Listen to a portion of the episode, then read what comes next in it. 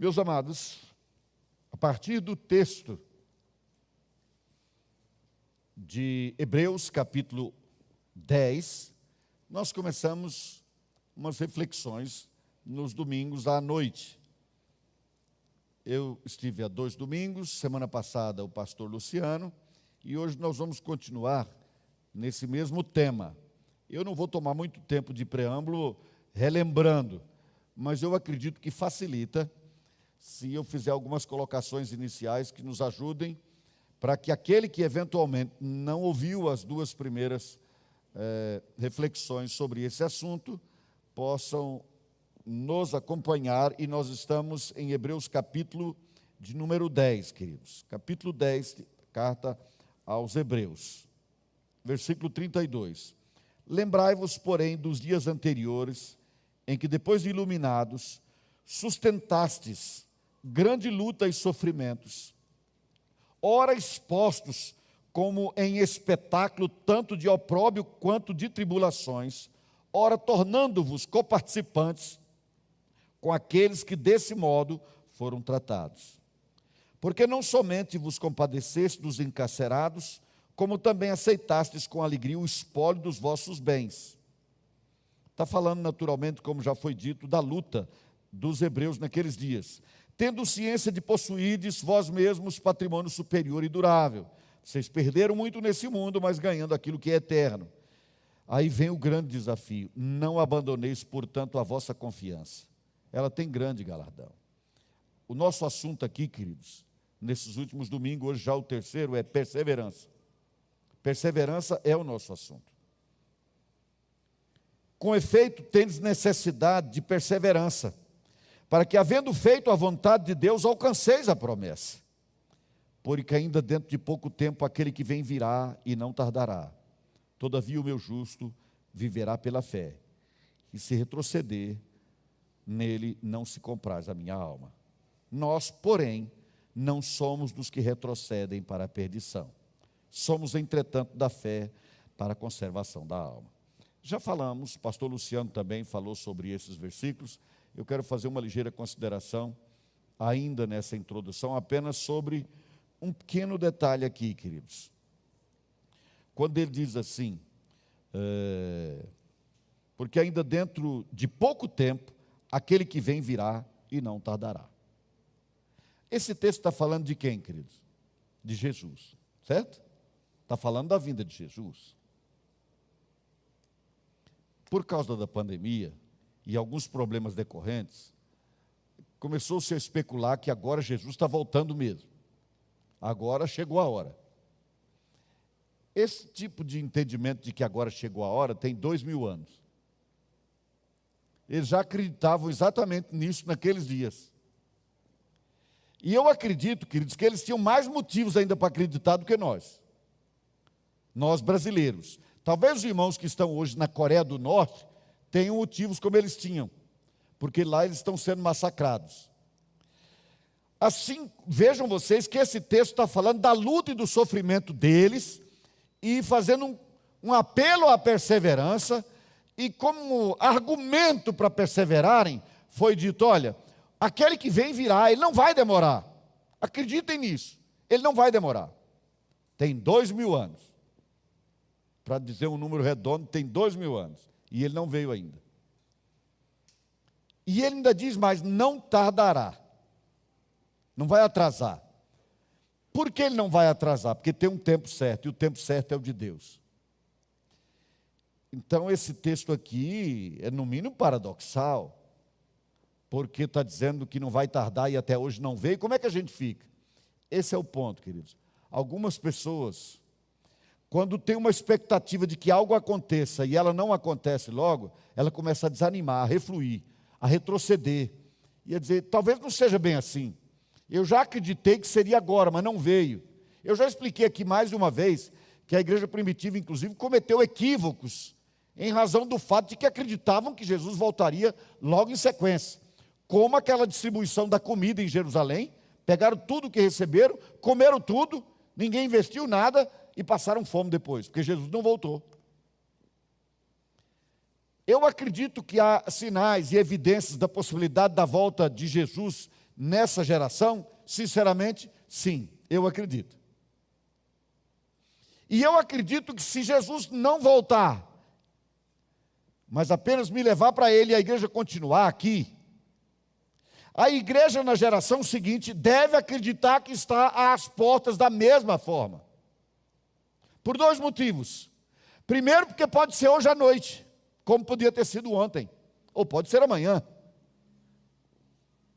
Segundo, que Deus tem um tempo certo e determinado, queridos, que ninguém pode mudar.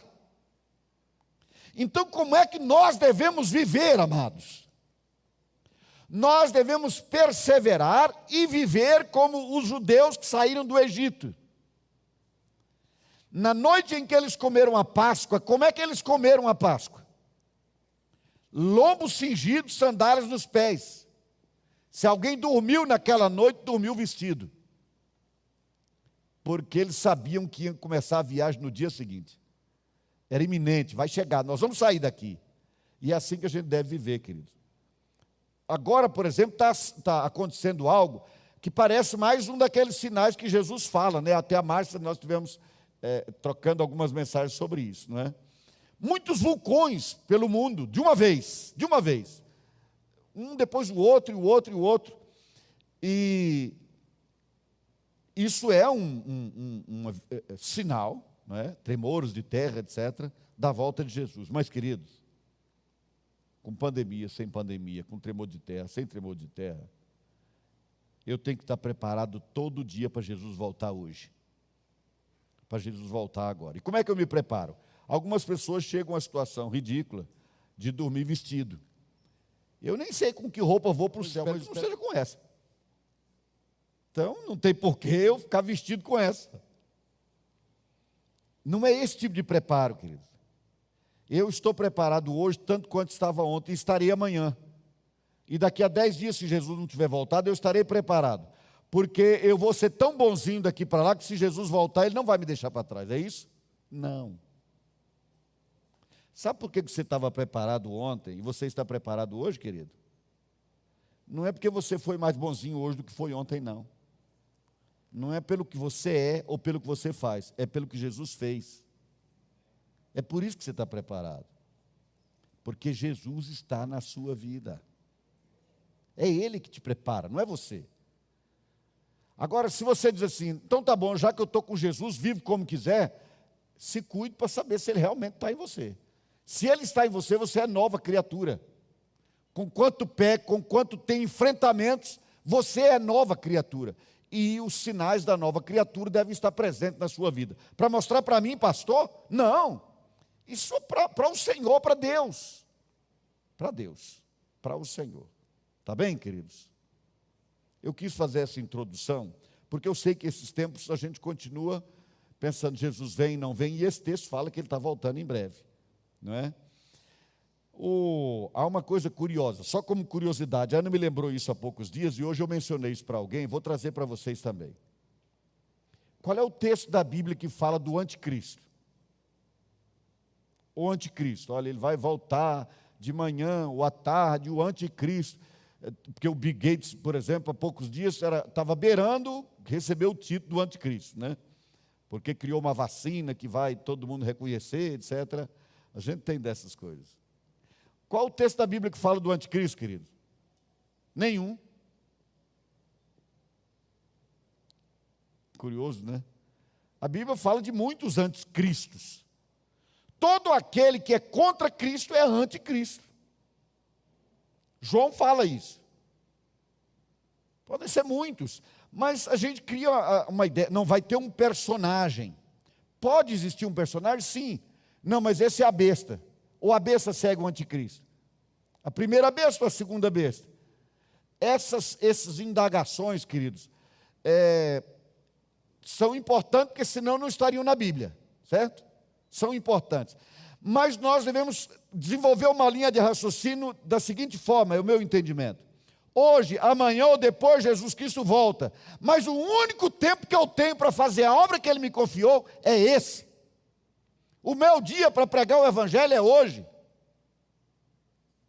Se Jesus me der a graça de amanhecer vivo amanhã, Eu vou tomar o dia de amanhã como a última chance para falar de Jesus para alguém.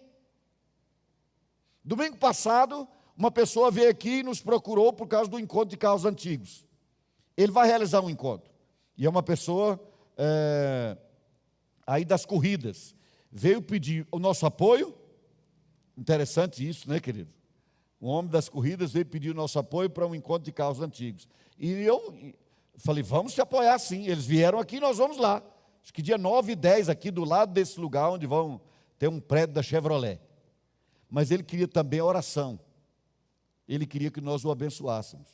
Foi para o pastor Nilo e eu estávamos lá atrás. Eu não vou dizer o amém que ele disse, porque estou sendo gravado, senão eu diria. Mas na hora que nós oramos, eu disse, pastor Lilo, vamos botar a mão. Na... Primeiro falamos de Jesus para ele. Claro. Vem conversar sobre carro, que a gente conversa também sobre carro antigo. Mas o nosso, Mas o nosso assunto aqui não é carro antigo. Nosso assunto aqui é Jesus. Então veio falar antigo, vai ouvir sobre Jesus. E ele ouviu, e nós fomos orar por ele. E aí nós botamos a mão na cabeça e ele olhou assim, arrepiado, e disse: Olha que benção, que coisa interessante. Eu vim orar, olha meu braço. Aí falou um palavrão, que eu não vou repetir naturalmente. Veja que ele está tão assim, neófito, o entendimento é tão pequeno sobre isso, que ao invés de dizer amém, ele falou um palavrão impressionado que estava com o braço arrepiado. O que eu estou querendo dizer com isso, querido? Chegou para você, pode ser a última e a única chance que você tem, você tem de falar Jesus, Jesus para essa pessoa, então fale. Se Jesus vai voltar hoje ou daqui a 10 anos, querido, isso é o Senhor que decide. Mas sei de uma coisa, eu estou vivo hoje. E hoje eu tenho a chance de ser uma bênção na vida de alguém. Amém? Feita essa introdução, vamos voltar àquela questão. O desafio do texto é não retroceda, não abandone a sua fé, fique firme, fique firme. Então nós começamos a falar sobre inimigos da nossa perseverança. Por que algumas pessoas retrocedem? Por que algumas pessoas voltam atrás? E voltam atrás depois de serem uma bênção muito grande na igreja. Nós já vimos que o que faz retroceder algumas pessoas, queridos, são as más influências. Depois nós vimos que também fazem retroceder as pessoas os vínculos que as pessoas mantêm com o passado. Depois o pastor Luciano falou sobre o desânimo e sobre a perplexidade em face dos problemas, que ele resumiu na palavra medo. O medo também faz as pessoas retrocederem. E nós vamos continuar hoje nesse com essa mesma questão: o que é que faz as pessoas retrocederem? E o que nós devemos fazer para perseverar, para não desistir, para ir adiante? Porque se alguém retroceder nele, o Senhor não tem prazer. Trouxemos quatro observações, vamos então para a quinta, queridos. Um outro inimigo da perseverança é a decepção. A decepção. Algumas pessoas pensam que estão decepcionadas com o Evangelho, quando eventualmente estão decepcionadas com pessoas, com líderes, por exemplo, pastores, irmãos da igreja, irmãs. Mas algumas pessoas vão muito bem, firmes, caminhando a passos largos, com muita disposição, coração fervoroso, ajudam na igreja. Recebemos há poucos dias aqui uma pessoa que nos trouxe essa história. Quando ele me conheceu, há uns quase 30 anos, ele era líder numa igreja. Quando ele veio aqui, ele não estava em igreja nenhuma mais. E ele rapidamente contou que passou por uma decepção com a igreja. Não discutimos sobre a decepção que ele passou, mas o fato é que, decepcionado, ele retrocedeu. Não é incomum que nós nos decepcionemos, queridos, com as pessoas. Já contei para vocês quando eu quis desistir de ser pastor, quando vi um pastor mentir. E eu disse: não serei pastor, não vou participar disso. E o meu reitor do seminário, chorando comigo quando eu disse que não seria mais pastor, ia voltar para Brasília, não queria mais estudar teologia, chorando comigo, ele se ajoelhou, orou comigo, chorando, e depois me disse isso, disse Alcides, se houvesse uma única família fiel a Jesus em toda a terra, você gostaria de fazer parte dessa família? Eu disse sim.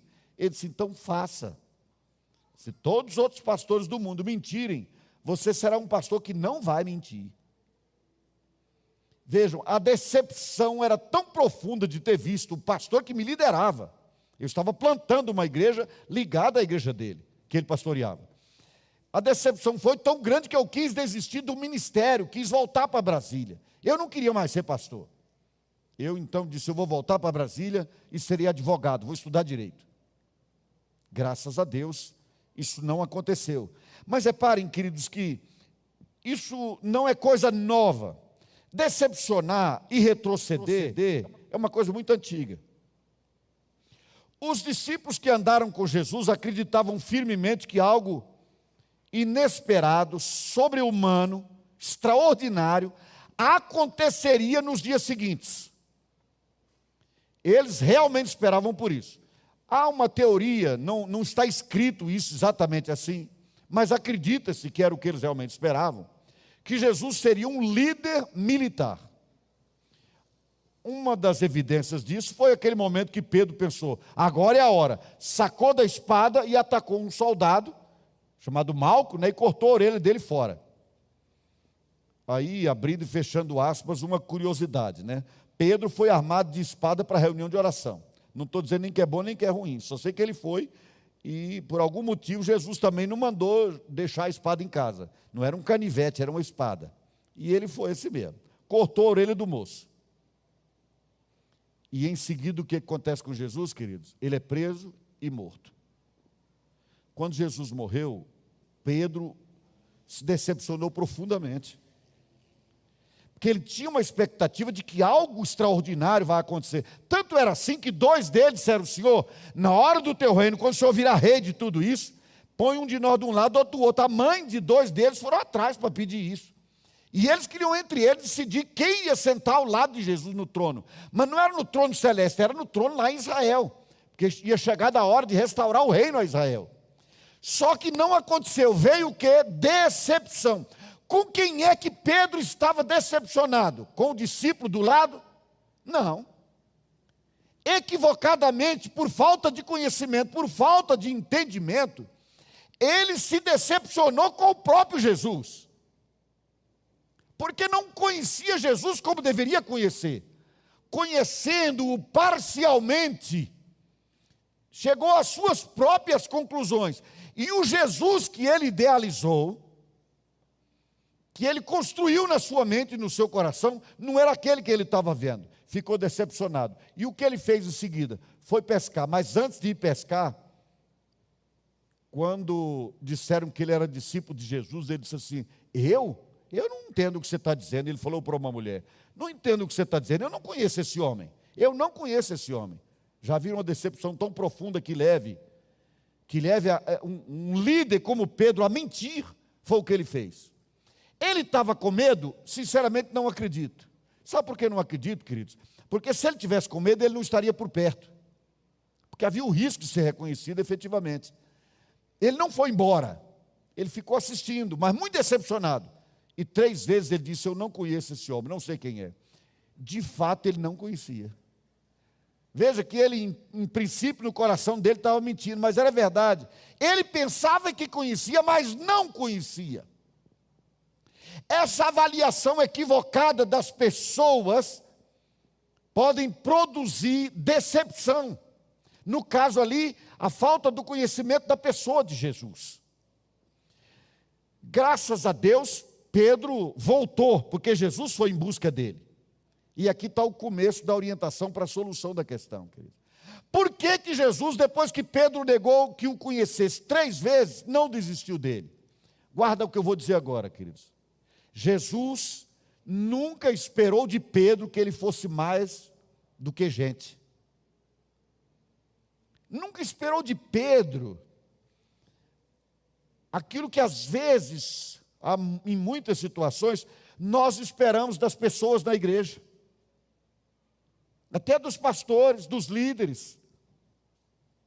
Há uma certa ideia de que um líder espiritual é quase um ET. Se você encontrá-lo na praia um dia só de calção, nadando na praia, vai parecer até esquisito.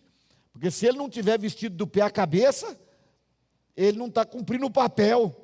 A gente cria um personagem. Queridos, o pecado nos nivela todos por baixo. E a graça e a vida que temos em Cristo nos nivela todos por cima. não socialmente segregados, mas espiritualmente distintos pela obra de Jesus. Pela obra dele, não a nossa. A gente só se decepciona com aquelas pessoas de quem a gente espera muito. Se um vizinho ser omitido com as trevas passar por você e falar um palavrão, você vai passar a noite inquieto? Não, esse é só um vizinho ímpio. Ele faz comigo, faz com outro. Você, nem, você não espera muito. Mas um dia que um discípulo de Jesus disser algo para você e ficar confirmado depois que era uma mentira deslavada, você vai ficar profundamente decepcionado. E alguns dizem assim: está vendo aí porque eu não quero nada com a igreja? Olha o que fazem. Queridos, todos nós somos apenas vasos de barro. É isso que a Bíblia ensina. Nós somos vasos de barro. O que está dentro de nós é o poder de Deus. Mas não é pela beleza ou a perfeição do barro que esse poder de Deus nos habita. Exclusivamente pela bondade, pela graça de Deus. Não por mérito do vaso. E lembre-se, Vaso de barro trinca, vaso de barro cria lodo. Não se decepcione, não espere das pessoas que elas sejam quase deuses, porque não são. Se você tiver essa expectativa, provavelmente vai se decepcionar se não se decepcionou já.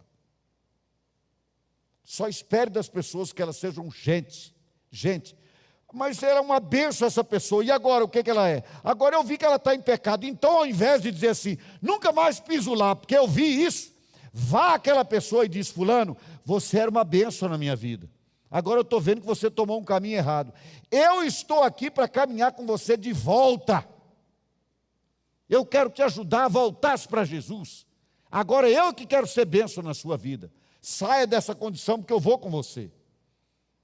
É assim que nós devemos nos comportar, queridos, para que a decepção não nos afaste de Deus.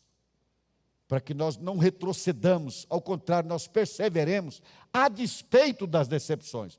Um outro argumento. Você não se decepciona com as pessoas quando, ao invés de olhar só para elas, você olha para você também. O apóstolo Paulo exortava as igrejas em muitas ocasiões, ele dizia detalhadamente como eles deveriam viver com Jesus. Mas em Romanos capítulo 7, o apóstolo Paulo olha para si mesmo. E ele diz assim: Eu sou o cara. Eu sou o pregador. Deus me escolheu para escrever os livros da Bíblia? Não. Como é que ele se referiu a si mesmo, querido? Se lembra da expressão? Quando ele olhou para si, ele disse: Miserável homem que sou. Quem me livrará do corpo dessa morte? O bem que eu quero, não faço. O mal que eu não quero está sempre diante de mim. Mas ele arremata e fecha e diz assim: graças a Deus por Jesus Cristo. Ou seja, se dependesse de mim, eu estaria perdido. Quem estava dizendo isso? O homem que Deus usou para escrever 12 livros da Bíblia. Eventualmente, esse que eu acabo de ler. Mas ele olha para si, queridos. Quando você olha para você mesmo, você não se decepciona tanto com as pessoas, sabe por quê? Você vai descobrir que assim como você se decepcionou com outros, outros já se decepcionaram ou tem motivo para se decepcionar com você. Porque nenhum de nós é perfeito. Quando eu vejo algo que me entristece muito na vida de alguém, eu costumo fazer esse comentário com a Ana. Ana, está na hora de eu olhar para a minha vida. Será que eu já não fiz isso com alguém também? E eu tenho que gravar isso para daqui para frente vigiar para não fazer igual. Porque doeu muito, foi profundo, foi triste, foi terrível. Queridos, não permitam que a decepção, a decepção por desconhecimento do ser humano ou aceitação da sua condição de humano, te afaste de Deus, te tire do caminho da perseverança. E também, se eventualmente você aqui e acolá entender que está decepcionado com Deus, Lembre-se, se você se decepcionou com ele, é porque está te faltando conhecimento de quem ele efetivamente é. Porque Deus não decepciona ninguém. Jamais, jamais. Jesus cumpriu cabalmente o propósito para o qual Deus o pôs aqui nesse mundo. O Pai o trouxe para isso. Ele cumpriu cabalmente, só que decepcionou muita gente. Aliás, nós nos lembramos, lembra da pregação do pastor José Pereira? Doze discípulos mais próximos dele. Quando ele foi preso, o que aconteceu? Um traiu, outro negou que conhecesse dez fugiram. Não ficou ninguém. A igreja de Jesus, com três anos de iniciada, zerou. Zerou mesmo, porque nem ele estava mais à frente da igreja aqui. Estava morto durante três dias. Mas nós estamos aqui hoje, queridos. Porque ele buscou aqueles que se decepcionaram com eles, alcançou o coração deles, entregou uma doutrina para eles, e nós seguimos a doutrina que Jesus entregou para eles. Por isso a igreja persevera, vai perseverar até hoje na doutrina dos apóstolos. Você já se decepcionou com alguém? Não permita que a decepção te tire do caminho da perseverança. Um outro inimigo da perseverança, queridos, que nós precisamos combater e vencer. Eu estou procurando uma maneira clara de dizer isso. Eu chamaria de feridas não curadas. Todo mundo já teve uma ferida ou outra na alma, maior ou menor. Você sabe que a alma está ferida, querido, quando você fica triste e, e à noite você às vezes chora, e sempre que você lembra daquele momento, aquele acontecimento, dói lá dentro, sabe? Você se sente meio para baixo, meio indigno, algo assim, eh, difícil de explicar, você se sente menor, diminuído, sabe? Foi tratado com indignidade, a alma está sangrando, o coração está sangrando, a alma está ferida. A ferida na alma que não é curada afasta as pessoas desse caminho de perseverança. Porque vai chegando uma hora que essa ferida começa a sangrar de novo. E como ela começa a sangrar de novo, a pessoa decepcionada se afasta de Deus. Eu já usei esse exemplo algumas vezes, mas é porque ele é o mais claro que tem disso. Bom, para mim, né? Na minha perspectiva. Eu sei dos muitos salmos que falam sobre a alma, cura da alma. Aliás, eu já escrevi um livro chamado Refrigera Minha Alma. Mas eu quero ler para vocês, queridos, não um salmo. Eu quero ver com vocês o que, que acontece quando uma pessoa tem uma doença na alma que não sara. Aliás, é, eu não vou direto para esse exemplo, não. Passem comigo por Isaías 1. Isaías capítulo 1. Primeiro capítulo de Isaías, irmãos, está é, tá falando sobre Israel, o pecado de Israel, a vida torta daquele povo, como eles vinham negando a Deus, etc. Mas aqui no capítulo 1, queridos, tem uma palavra que me parece ajuda-nos a entender o que eu quero realmente dizer sobre doença não sarada na alma. Versículo 6, olha como a nação é comparada. Desde a planta do pé até a cabeça, não há nele coisa sã, senão feridas contusões e chagas inflamadas, umas e outras não espremidas, nem atadas, nem amolecidas com óleo. Tem um, um programa na televisão chamado Clínica do Dr. Paul, eu acho. E eventualmente chega lá um gatinho, um cachorrinho levado lá, e ele está assim com uma ferida em algum lugar e ele às vezes dá um cortezinho ali e espreme. É horrível para ver. Espremer a ferida é horrível. É muito feio, mas tem que ser espremido, querido. O problema é que algumas pessoas vão deixando a casca crescer em volta da ferida e não espreme. É isso que esse texto aqui está dizendo. Aquela nação estava como uma, uma ferida não exprimida, estava cheia de pus, estava purulenta. Olhando por fora era só um inchaçozinho, mas dentro tinha pus. Às vezes está assim a alma da gente, sabe, querido? Todo mundo, a, a pessoa bem escovadinha, roupinha novinha, cabelinho penteado, perfumadinho, mas lá dentro tem algo que não para de doer, de sangrar, uma ferida purulenta. E tem que ser aberto e espremido, tem que pôr para fora. Agora vamos para um exemplo de como não curar as feridas da alma pode atrapalhar uma pessoa. Abra sua Bíblia em Juízes 11, por favor.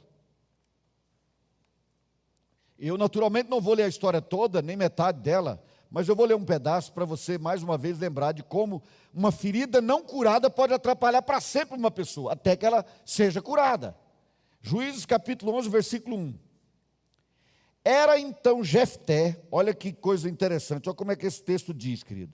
Realmente impressionante. Era então Jefté, o gileadita, homem valente. O texto começa falando de uma virtude, é um predicado, ele era um homem valente. Numa época em Israel estava sempre sendo invadido, ter homens valentes era ótimo. Mas aí o texto vem com essa, essa expressão aqui, porém filho de uma prostituta. Olha o porém aí. Perceberam? Olha o porém. Porém, filho de uma prostituta. Essa conjunção adversativa, eu já disse N vezes aqui, que significa para frente uma bênção ou um problema. Aqui era um problema. Jefté era um homem valente, porém filho de uma prostituta. E daí? E daí? Era apenas um homem valente. Sim, era um homem valente, mas tinha um porém na vida dele era uma parte da alma não sarada. E ele sofreu a vida com isso, queridos, por causa disso, por ser filho de uma prostituta. Ele nem fez essa escolha, alguém escolhe de quem vai ser filho? Absurdo até pensar nisso. Mas isso virou uma ferida na vida dele. Caminha comigo aqui alguns versículos. Porém, filho de uma prostituta, Gileade gerara Jefté. O pai dele era um, uma, uma figuraça. Gileade. Também a mulher de Gileade, a esposa dele, não a prostituta mãe de Jefté, também a esposa dele, a mulher dele, lhe deu filhos, os quais, presta atenção, os quais, quando já grandes, expulsaram Jefté e lhe disseram: Não herdarás em casa de nosso pai, porque és filho de outra mulher. Você vai ser herdeiro do que meu pai tem? Não, senhor, fora daqui, você é filho do adultério dele. Você é filho da prostituta. Você não vai herdar aqui. Pensa a alma desse sujeito, queridos. Pensa a vida dele, o coração dele, como é que ele passava a olhar para si mesmo. Como é que ele se via? Primeiro, nasceu de uma prostituição. Depois, os irmãos legítimos dele, filho do seu pai. Disseram, não, você sai da nossa casa porque você não, não é nosso irmão. Você não pode herdar aqui. Então, ou seja, em razão desse passado, dessa maneira como aconteceu, dessa vida que teve, o versículo 3 diz assim: Então Jefté fugiu da presença de seus irmãos, olha a primeira consequência aqui: fugiu da presença dos seus irmãos e habitou na terra de Tobi.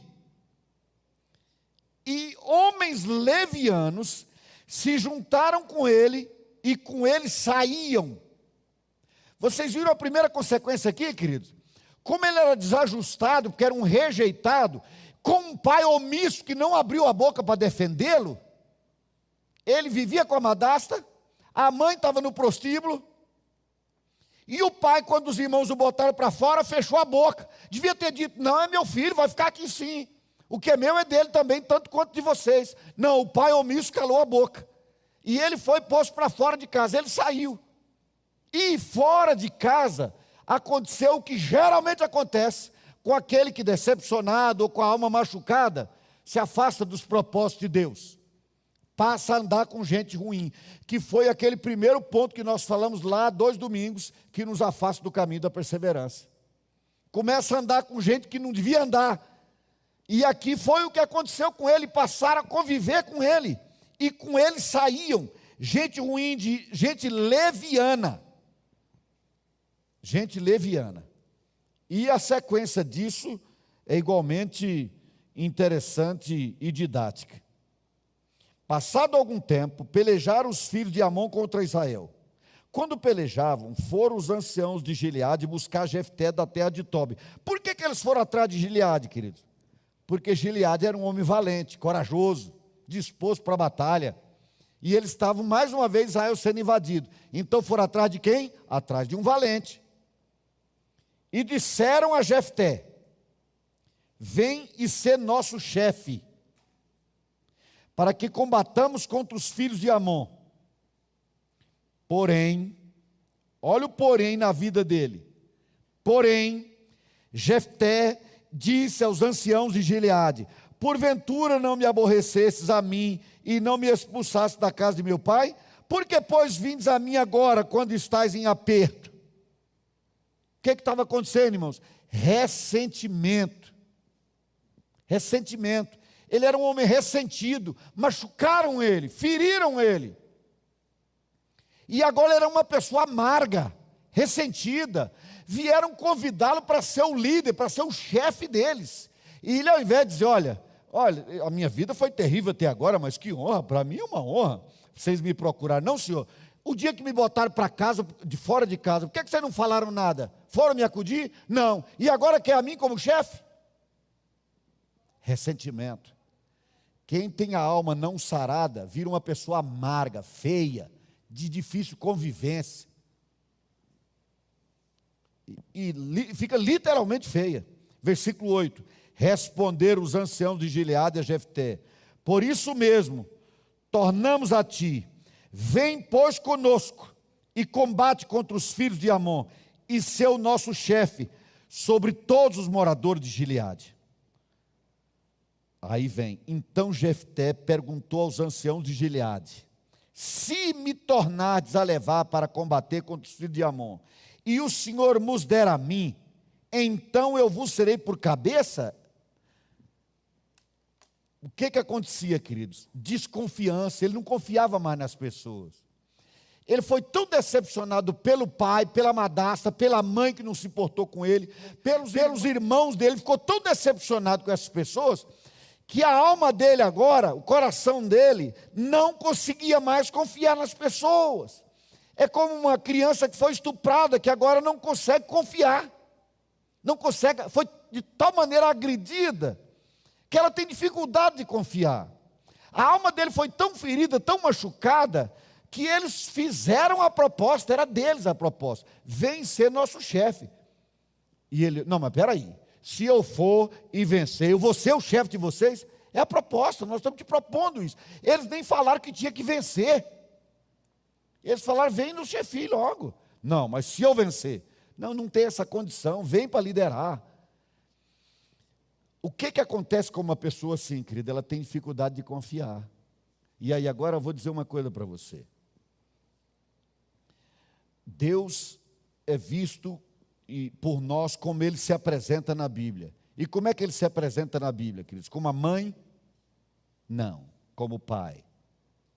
Deus é pai.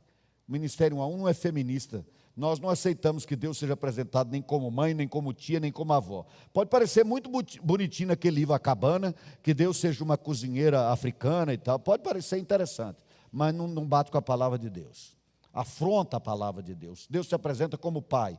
Quem escolheu se apresentar como pai foi ele. Então, para nós, ele é pai, ponto. Mas aí uma pessoa se decepciona com esse pai ausente que não abre a boca na hora que ele está sendo posto para fora de casa. Aí lá no subconsciente, lá dentro, ele se ajoelha para conversar com o pai, ou sentado em algum campo, andando pela rua, começa a conversar com o pai, fala pai, pai, pai. Lá dentro, pai significa uma pessoa que não abre a boca, que não defende, que não fala nada, que não está presente.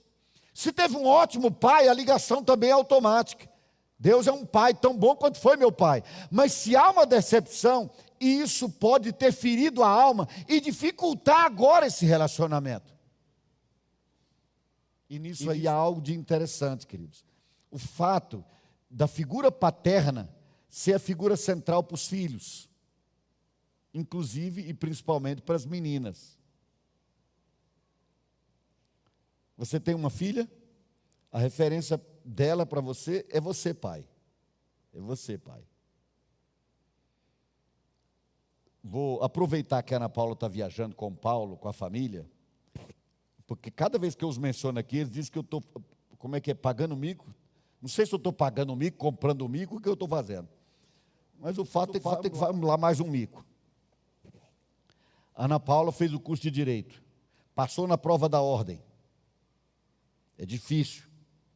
No dia que ela passou na prova da ordem, ela voltou para casa para contar. Topou a Ana na sala. E disse para Ana assim: Onde está o meu pai? Ela disse: Está aí dentro. Ela entrou onde eu estava e disse assim: Passei na prova da ordem. Depois voltou para celebrar com a mãe. Mas que absurdo, a Ana teve uma depressão com isso. Não, não teve nada, querido. Sabe por quê? Porque a Ana se sente feliz e Deus seja louvado por isso. que a filha dela podia ter um pai como referência. É assim que precisa ser. Mas quando não é assim, querido, a pessoa se decepciona com os homens e atrela isso a Deus e se afastam dele, porque a alma ficou ferida. Há um porém, há um porém na alma. Eu vou dizer pela enésima vez aqui, querido: tem um porém na sua alma, coloque esse porém aos pés da cruz do Senhor Jesus. Deixa Deus curar você. Lembre-se que o Deus que cura de Covid, da, do câncer, do seu corpo, cura a sua alma de todas as feridas. Nenhum discípulo de Jesus deve continuar doente na alma, porque não precisa. Ler o Salmo 103. O salmista, no momento de introspecção, conversando consigo mesmo, com a sua própria alma, com o seu coração, numa certa altura, ele diz assim: O Senhor é quem te sara. O Senhor é quem te sara. O Senhor sara a tua alma, querido. Se um discípulo de Jesus não pode ser uma pessoa feliz, quem será? Quem será? Não é uma pessoa sem problemas, não é uma pessoa sem complicações no passado, é uma pessoa que, a despeito dos problemas, e não obstante o passado, é uma pessoa feliz e realizada com Jesus. É disso que eu estou falando. Porque se isso não é assim, você pode até continuar na igreja, mas talvez não persevere sendo bênção na vida das pessoas que vai continuar olhando para suas próprias feridas e o seu passado vai voltar sempre, vai te lembrar sempre como você sofreu, como você sofreu, como você foi considerado uma pessoa indigna, etc. Você tem um porém na sua alma, querido. Hoje nós vamos usar orar para que o Senhor cure a tua alma. Em nome de Jesus, não saia desse templo hoje à noite com a tua alma ferida mais. Deus sara a tua alma. Deus sara a tua alma. E você vai poder sorrir, vai poder ser feliz. Nós tivemos uma vez uma chácara lá no lá perto de Sobradinho. Então foi trabalhar um casal lá. Eles não eram discípulos de Jesus. E a mulher, a esposa, ela tinha um problema porque ela teve, por algum motivo, tirar todos os dentes, menos dois. Emba acho que na, na, arcada inferior ela tinha quase todos, mas na superior só tinha dois caninos, mais nada. Praticamente todas as vezes que eu fui àquela chácara, eu vi aquele sininho que, eu não sei o nome daquilo, a Luísa que pode me ajudar. Aquele sininho que fica batendo lá na garganta quando a gente ri. Não tem um sininho lá? Praticamente todas as vezes que eu ia àquela chácara, eu via naquela mulher aquele sininho, sabe por quê? Eu nunca me encontrei com ela que ela não sorrisse despreocupadamente a despeito de não ter dente. Eu só via dois dentes e aquele sininho no meio balançando assim. Ela ria largamente. E aí eu encontro um discípulo de Jesus, Jesus, querido, que foi salvo pela graça, que era um miserável, perdido e condenado ao inferno, foi levado para o reino do Filho do amor de Deus, tem a certeza da salvação, tem a palavra de Deus na mão para estudar, tem os irmãos da igreja, tem sucesso na caminhada, no trabalho, na profissão, e anda carrancudo, feito alguém que levou um tapa na cara, é um negócio impressionante. Algumas pessoas parecem ter uma raiva que não passa, não passa. A alma está machucada o tempo todo. Deixa Deus curar a tua alma, querido. Não permita que a doença na alma te afaste de Deus, de uma convivência estreita com Ele, de uma vida de intimidade. Não permita que a doença da alma impeça você de ser uma bênção, impeça você de perseverar. Não desanime, não retroceda, não volte atrás. Ao contrário, seja curado e avance. Eu vou finalizar com um exemplo positivo. Não vou ler porque a gente vai lendo, vai se entusiasmando palavra a palavra. Eu vou só citar então. Segundo livro dos Reis, capítulo 5, leia os versículos de 1 a 3 só. Um homem era um grande líder militar, o maior, mas lá tinha um porém na vida dele também, porém leproso. Aí, uma menina judia, uma menina lá fala que era uma menina, uma menina judia foi levada como escrava para a casa desse militar, esse general leproso. Quando a menina chegou lá, vendo que o general, a despeito de ser a figura que era, era leproso, o que, que ela fez, irmãos? ela chegou para a senhora dela e disse assim: Olha, se o meu senhor for lá na minha terra, lá tem um homem de Deus que pode curar ele. E a história você já conhece provavelmente. Ele foi lá, foi curado. Tem aquela história dele entrar no rio várias vezes e tal. Mas a minha, o que eu quero tomar como exemplo final aqui é a menina. É a menina. Ela não estava passando férias naquela casa. Não era um intercâmbio que ela estava fazendo ali. Essa garota foi levada para a casa daquele homem como escrava. Como escrava. Com tudo que significa a palavra escrava. Ela podia muito bem pensar assim: está vendo aí o que é fazer escravo uma, uma filha de Deus? Você me escravizou, Deus pesou a mão. Você é um general, mas vai morrer de lepra. Não. Se você for à minha terra, tem um homem de Deus, ele vai orar por você, você vai ficar curado. Porque o Porque coração o... daquela menina, querido, estava limpo. Estava limpo. Aí um bandido mata uma família e se esconde nas matas perto de Brasília. E a gente fica naquela torcida cada vez que abre lá a internet. Já mataram? Ou o homem está vivo ainda? Já morreu? Esse desgraçado já foi ou está aí ainda? Não penso que a filha, aquela escrava levada para casa de Naamã, buscaria essa notícia.